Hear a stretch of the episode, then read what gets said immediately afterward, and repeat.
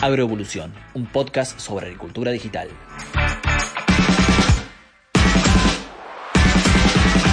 Hola, bienvenidos, ¿cómo andan? Bueno, espero que muy bien y más aún si le dieron play a este episodio. Yo soy Jeremías Robot del equipo de Fieldview y aquí comienza otro capítulo de Agroevolución, este podcast que tenemos para hablar de todo lo referido a la agricultura digital. Aquí charlamos con distintos referentes del sector agropecuario acerca de las nuevas tecnologías, sus historias, cómo están viendo el sector, el futuro y tantas otras cosas más. Bueno, eh, antes de ir al entrevistado de esta ocasión, voy a presentar a mi compañera, Candelaria Figoli, que también trabaja en el equipo de marketing de Fieldview. ¿Cómo andas, Cande? Gracias por acompañarme. Hola, Jere, ¿cómo estás? Bueno, contenta de acompañarte una vez más. Eh, y la verdad que hoy tenemos un invitado súper interesante gran aliado de los datos en la agricultura, así que con ganas de también empezar a preguntarle. Así es, así es. Y vamos ya directamente a presentarlo. Él es Esteban Tronfi, es un ingeniero agrónomo con un posgrado en agronegocios, también responsable de la Diplomatura de Agricultura de Precisión en la Universidad Católica de Córdoba y eh, desde hace tres años dirige la Red Agropecuaria de Vigilancia Tecnológica, más conocida como RABIT, que bueno, ya nos contará mejor, pero reúne mucha información eh, agronómica, de, datos, de toma de, sensores. Así que gracias por recibirnos, Esteban, allí desde Altagracia. Bueno, buenas tardes, gracias a, ustedes, eh, Jeremías, Candelaria y todo el equipo. Eh, y bueno, acá estamos para, conversar. Gracias por, por el espacio para hacerlo. Bueno, la primera pregunta que siempre hacemos un poco disparadora en este podcast que, lleva el nombre de, un podcast sobre agricultura digital es cómo estás viendo este rubro dentro del agro eh, argentino, cómo estás viendo que está creciendo, eh, todas las herramientas que hacen la agricultura digital, qué, barreras, qué dificultades, pero también qué, alicientes o qué, qué posibilidades ves en el agro argentino. ¿Cuál es tu evaluación, si se quiere, de los últimos años? Bueno, mira, la verdad que eh, veo en los últimos años y, sobre todo acelerándose al final de los últimos años, eh, una transformación importante en, la agricultura, en el, camino este de la, digitalización. Eh, es importante siempre pensar que hablamos de una transformación y no de una revolución, con lo cual este, esas transformaciones eh, implican cambiar la forma en que se hacían las cosas. Y eso por ahí es lo que, eh, por ahí esa es la barrera, eso es lo que por ahí lleva tiempo, porque las herramientas disponibles están, se está, está creciendo rápido, eh, pero al ritmo que puede transformarse, al ritmo que puede la gente o el productor agropecuario o los técnicos asimilar las herramientas te diría que hoy el, proceso de asimilación es por ahí lo que le pone tiempo a este, a este fenómeno. ¿Y crees que hay herramientas eh, más, no sé, disruptivas que otras, eh, más eh, que se universalizan más rápido? ¿Y esto por qué crees que es? Porque es una cuestión de, que, de que, afecte su margen, sus números, sus sistemas. ¿Cómo ves al, productor a la hora de, incorporar una nueva herramienta?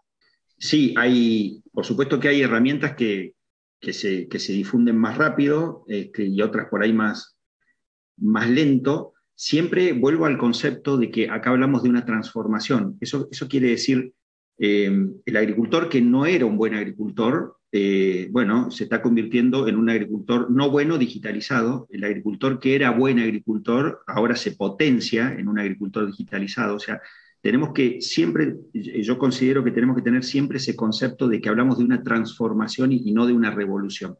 Entonces, ¿afecta esto a la productividad eh, o impacta, mejor dicho, en la productividad? ¿Impacta en el margen? Sí, impacta mucho muchísimo. Ahora, ¿cuánto impacta? Bueno, a ver, depende del nivel de donde venías.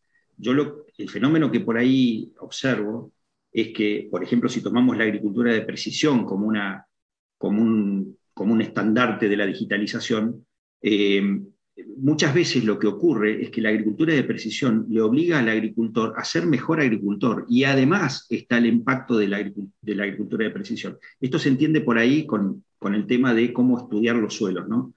La agricultura de precisión eh, implica hacer por ahí muchos más análisis de suelo de lo que se estaban haciendo. Eh, entonces se toman mejores decisiones, pero se toman mejores decisiones porque se hacen análisis de suelo donde no se hacían, y eso no es digital. O sea, eso es una tecnología que existe hace mucho tiempo. Entonces, muchas veces lo que ocurre es que estas, estas nuevas tecnologías, esta nueva digitalización, o van mejorando la agricultura, no solo por el efecto de la digitalización, no solo por el efecto de la agricultura de precisión, sino por, el, por la necesidad de diagnosticar mejor, por la necesidad de prescribir mejor, porque uno empieza a tener los elementos para, para poder hacerlo. No sé si se, si se entiende cómo lo... Sí, sí, sí. Este, entonces, el impacto, si yo lo, lo, quiero, eh, por ejemplo, en la agricultura de precisión, si yo digo, no, hablemos de un muy buen agricultor que ahora se digitalizó y, se convirtió en un agricultor que hace agricultura de precisión, pero que ya era un muy buen agricultor. Bueno, ese impacto, por lo menos en las medidas que nosotros tomamos, es del 7 al 10%. es, un impacto importante, eh, pero si el agricultor era bueno, ya ese impacto marginal es el 7 10%. Ahora, encontramos casos donde por ahí el agricultor en realidad aprendió a fertilizar mejor, obligado por la agricultura, o sea, inducido por la agricultura de precisión, aprendió a fertilizar mejor, aprendió a elegir mejor el híbrido. Bueno, ahí hay impactos medidos por nosotros del 50%, pero hay que separar lo que es impacto agronómico de impacto de la tecnología pura, de la digitalización o de la agricultura de precisión. Y un poco esta, esto que se dice que estamos inundados de datos eh, y que un poco es real, que, las máquinas eh, y los sistemas nos generan una cantidad enorme de datos. ¿Cómo, cómo debe hacer el productor, eh, aquel buen agricultor, como mencionás, para discernir qué datos le sirven, qué datos merece la pena guardarse de una campaña a otra y cómo actuar en base al conocimiento que tiene del campo, ¿no? que tal vez tampoco es que cualquiera pueda analizar un, campo desde otro lado, eh, sino que, es valiosa también la historia. Eh, ¿Cómo ves eh, a la tecnología y al productor en este sentido de, un poco discernir y evaluar con, pinzas los datos que tiene y cuáles crees que le sirven? Bueno, es, interesantísima la pregunta porque nos vamos a inundar de datos. O sea, eso ya estamos y, bueno, cada vez más. entonces es muy interesante la pregunta porque es lo que tenemos que resolver. Eh, antes teníamos que resolver de dónde sacamos datos. Hoy lo que, lo que tenemos que resolver es eh, qué hacemos con los datos. Y yo creo que ahí la fórmula, si se quiere, o, la estrategia es que el agricultor no tiene que quedarse solo. Eh, yo creo que el, agricultor tiene que recurrir o a grupos de agricultores, o a consultoras, o a empresas, el, agricultor tiene que recurrir a alguien que le ayude a gestionar y a elegir cuál es su modelo productivo, qué datos él necesita para su modelo productivo, que no es lo mismo acá que 50 kilómetros más allá. Para que ustedes se, den una idea, nosotros en, el proceso que hacemos de generación de información en Rabbit, eh, relevamos durante tres campañas 120 variables en un montón de puntos del norte de Córdoba. Eh, en, cada situación, de esas 120, no terminan siendo más de, de 7 a 10 o a 12 las que realmente hay que usar como modelo productivo en cada lugar. Digo en cada lugar porque esas 7, 10, 12 en el extremo norte de Córdoba son determinadas, 7, 10, 12, y en el y, 100 kilómetros más al sur son otras 7, 10 o 12 variables, pero nunca son más de 7, 10, 12 variables, las que explican, y lo hemos medido, el 70% de tu resultado. Entonces, a tu pregunta decir, bueno, de este universo, de este universo, las importantes van a terminar siendo pocas.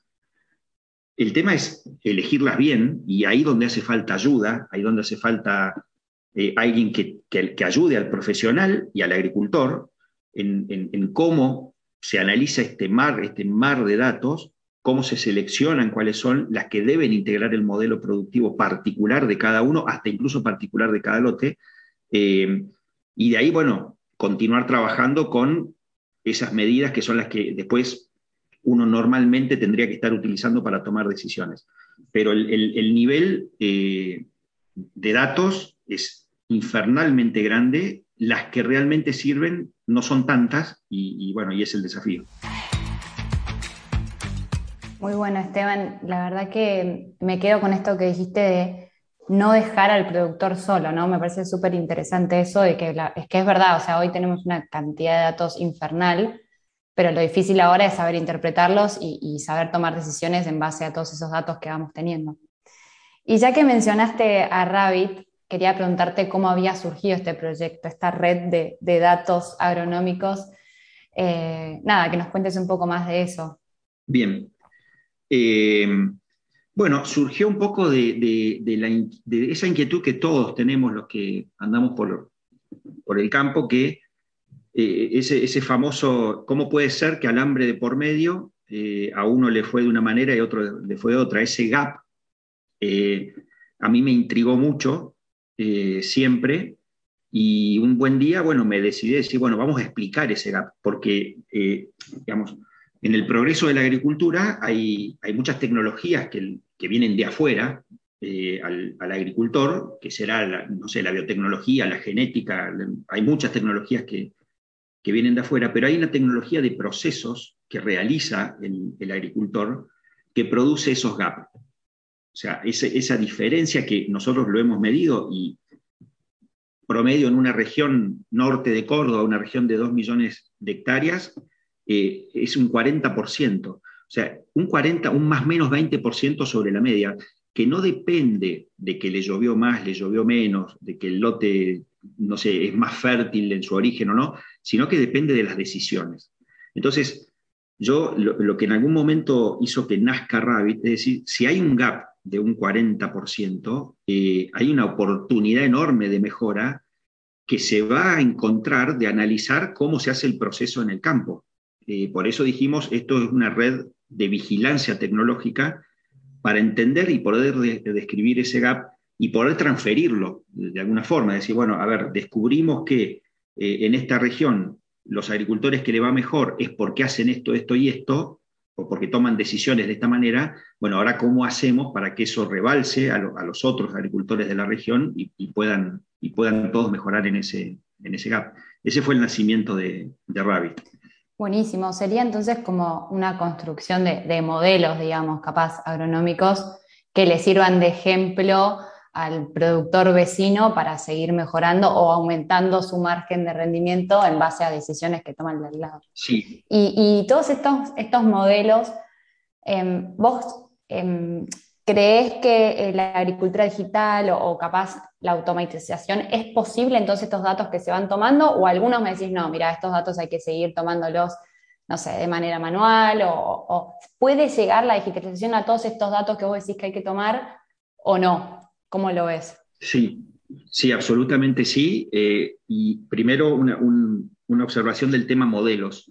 Eh, los modelos son la forma de transferir, de transferir conocimiento, porque yo tengo un agricultor eh, que le va mejor y otro agricultor al lado que le va peor en un ambiente similar. bueno, ¿cómo hago para transferir el, el, por qué le va mejor a uno? ¿Cómo se lo transfiero al que le va peor? Eh, yo no le puedo dar una receta, porque puede ser que estén en ambientes similares, pero seguramente haya variables que no son las mismas. Entonces lo que le puedo transferir de uno a otro es un modelo. digo, mira, el, modelo, el modelo agronómico, el modelo matemático incluye estas variables, aplicalo vos, que estás al lado, actualizar las variables tuyas. Eh, lo que funciona es el modelo, pero las variables que tiene de uno son las, son las variables de cada uno. Entonces, el modelo, como primera como primer, eh, observación, es, la forma de transferir conocimiento. Em, y después, si esto va a crecer, si esto puede de alguna forma automatizar procesos de toma de decisión, sí, absolutamente sí.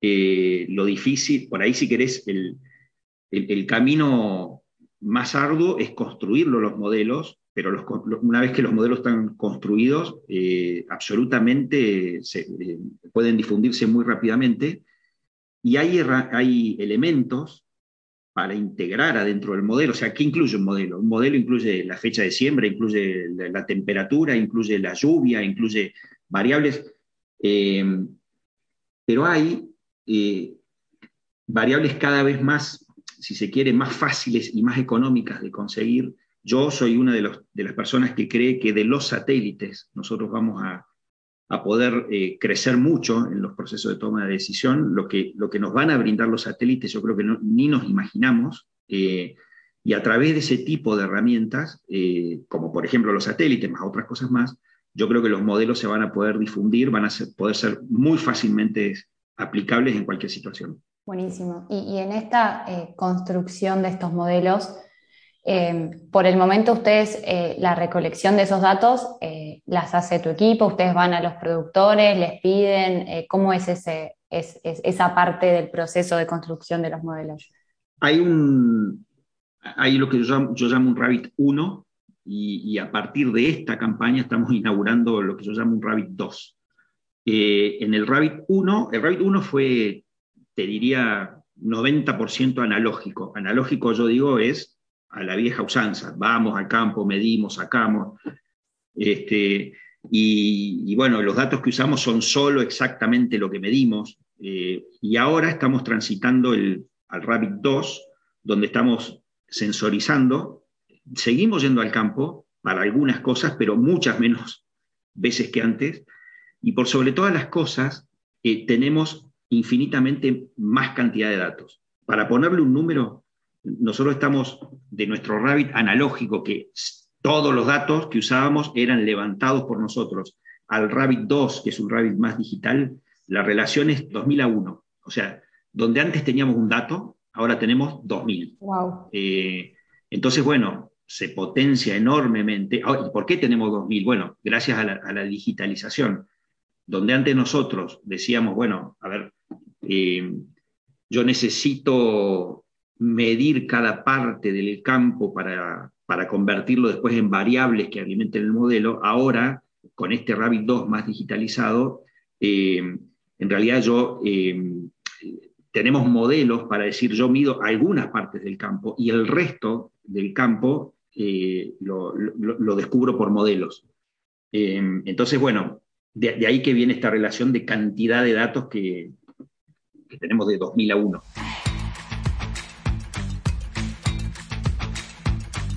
Eh, Esteban, un poco eh, estamos hablando de, sistemas colaborativos, si se quiere, ¿no? Porque es en definitiva juntar muchos datos de vecinos que, ofrecen su campo, eh, sus datos para, formar una gran masa de información, ¿no?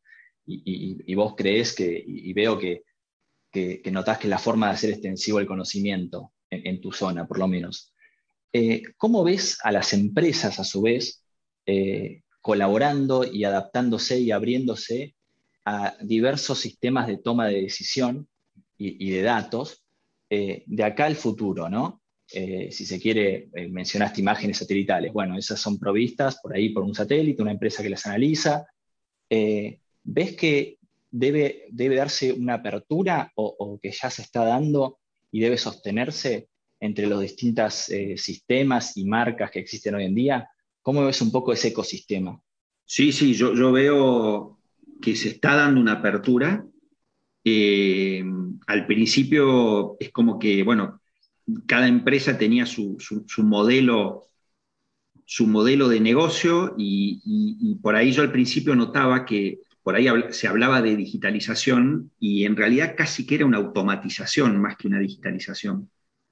Eh, y cada vez más veo el, ecosistema de empresas casi como te diría, cambiando el modelo de negocio. Es decir, eh, es como que ahora eh, la empresa estaba antes como muy focalizada en su producto eh, y ahora veo como que, la empresa dice, no, voy a hacer un modelo de negocio basado en el éxito del, cliente.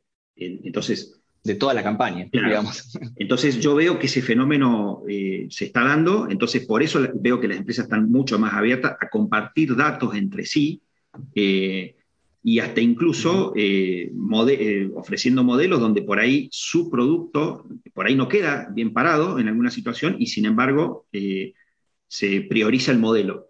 entonces, sí, yo veo una evolución, no de todas, yo creo que se va a dar en todas, pero veo que, que se está transitando hacia eso. Y por charlar con, productores y moverte por, la zona, eh, ¿qué, patrón o qué, parámetro eh, consideras que, toman en cuenta a la hora de elegir una plataforma, eh, un sistema donde confiar sus datos, ¿no? Que, en definitiva sería eso, por sobre otra, ¿no? ¿qué, priorizan? ¿La sencillez, la, robustez de la, plataforma o, el precio? No sé, lo, que, lo que se te ocurra que, veas eh, es bienvenido. Yo creo que tenemos que, tener presente que estamos en una etapa de, transformación. O sea, la transformación no, terminó, la transformación hasta casi consideraría que, si bien se, avanzó mucho, pero consideraría que la transformación está empezando todavía, todavía estamos en la, en la etapa inicial.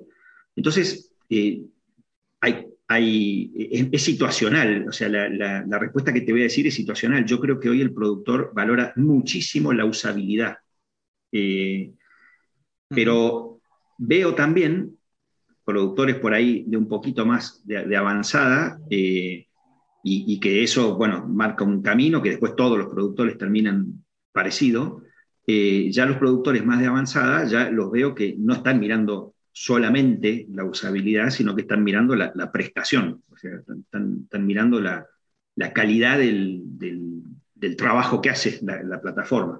Este, entonces, me, parece que si vos decís hoy, yo creo que hoy se mira mucho la, usabilidad, pero creo que también se va a migrar rápidamente a la prestación y el impacto la en, la producción que tenga la, prestación de la, plataforma.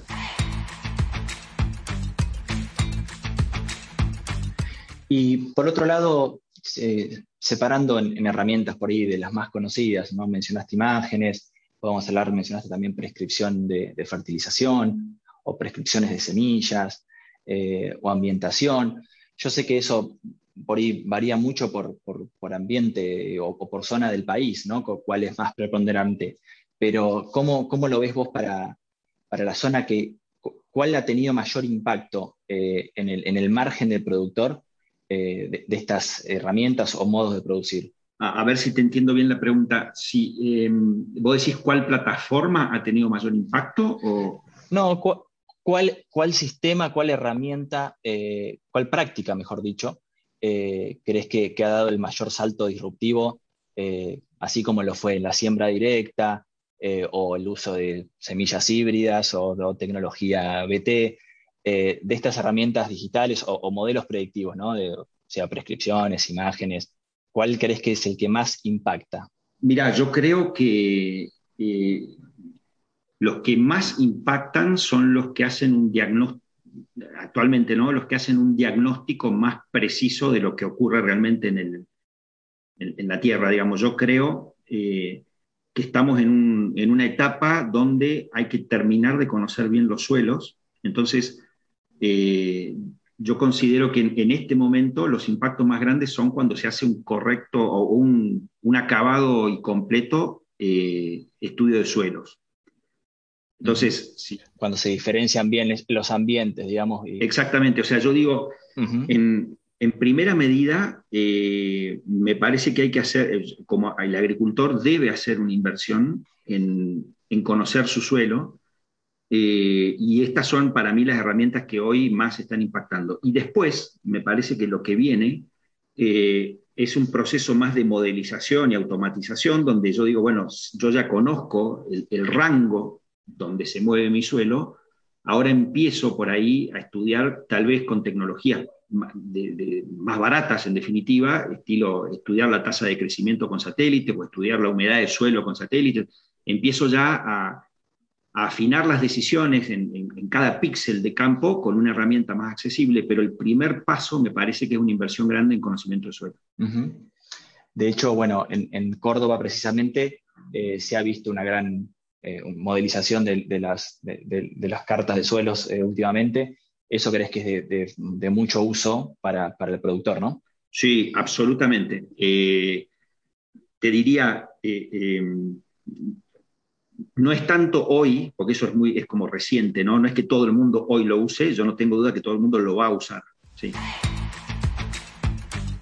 Bueno, Esteban, se nos está acabando el tiempo, estamos ya 20 minutos de charla, pero bueno, te quiero hacer una última pregunta un poco acerca del futuro, de, o sea, sos un, empresario bastante inquieto, eh, sabemos que, estás hace mucho tiempo en el sector, eh, trabajaste en AGD, ahora estás con este proyecto de Rabbit, eh, un poco siempre tratando de ayudar al productor. Eh, me gustaría que, me cuentes cómo, cómo, ves el futuro en el agro, eh, imagino con, estos sistemas automatizados o, robots, o un poco, me gustaría que, me hagas un poco de futurología, si se quiere, de, cómo ves que se trabajará de acá a 10, 20 años en, en Argentina. Bien. Me animaría a 10 y ya me parece mucho, 20, la verdad que creo que va a ser... Demasiados cambios. Sí, va a ser muy, muy distinto, pero eh, yo creo que lo que tenemos que, en el proceso, en todo el proceso de aplicación de, en definitiva, de conocimiento, desde que se hace un diagnóstico hasta que se hace una labor para respetar ese, la prescripción que se hizo, eh, en todo ese proceso yo creo que donde más cambios vamos a ver eh, es en las prescripciones, en definitiva, en los, en los procesos de toma de decisión yo creo que el, empresario, o sea, el, agricultor ya es y va a ser cada vez más empresario, y me parece que lo que se va, a lo que se va, en lo que se va a especializar es en, poner los rangos. Es decir, qué rango de riesgo yo quiero correr, qué rango de inversión quiero hacer, qué rango de tolerancia tengo con tal enfermedad, qué rango. Yo creo que el, empresario agricultor eh, va a decidir empresarialmente esos rangos y adentro de ese rango las decisiones van a estar automatizadas, automatizadas por inteligencia artificial, automatizadas por diagnósticos eh, mucho más industriales de los que hoy, de los que hoy conocemos, eh, y después ni hablar de que toda esta automatización se va a transferir a, robots que hagan las labores. Eh, a mí me parece que el, el, empresario este, va a establecer los límites y dentro de esos límites todo va a ser mucho más automatizado desde el diagnóstico, la prescripción y la aplicación, ¿no? Todo va a ser mucho más automatizado de lo que conocemos hoy. Bien, de alguna forma va a, digamos, a establecer el, qué, parámetros de, riesgo toma, pero, o, también se va a guiar por el clima, que tal vez sea algo que, es un imponderable, ¿no? Pero una vez que tenga el grado de aversión al riesgo y el clima un poco identificado, niño, niña, eh, los demás parámetros los va a tener más asegurados. E, esto me estás queriendo decir, ¿no? Sí, sí, tal cual. O sea, este, sí, él dice, yo quiero obtener este, este rinde, eh, bueno, para obtener este rinde vas a tener que hacer esta inversión y por el clima histórico y el pronóstico, este es el riesgo que corres. Y, el agricultor decirá, no, me parece mucho riesgo, este, y lo bajará, bajará la inversión y la expectativa de rinde. esos son esos parámetros son los que yo creo que el agricultor va, a decidir, que son en definitiva las decisiones importantes. Y no va a tener que decidir eh, si pone un kilo más de nitrógeno o no, porque, o sea, si es necesario un kilo más o no, porque esos diagnósticos van a ser automáticos. Ya va a estar contemplado, tal cual. Bueno, Esteban, la verdad, un lujo eh, que nos cuentes tu experiencia, eh, la experiencia de Rabbit, que, que tanto valor agrega. muchas gracias y bueno, ya te, estaremos eh, sondeando en, los avances de Rabbit. Bueno, bueno, muchísimas gracias Jeremías y, a todo el equipo. Bueno, y a todos los que nos escuchan, les agradecemos nuevamente que estén ahí. Esperamos que esta charla les haya resultado tan interesante como nosotros. Y les recordamos, pueden escucharnos en Spotify cuando ustedes quieran, en la camioneta, en el auto, mientras viajan, cuando recorren el campo, en su casa o donde sea. Esto fue Agroevolución un podcast sobre agricultura digital. Hasta la próxima. Esto fue Agroevolución, un podcast sobre agricultura digital.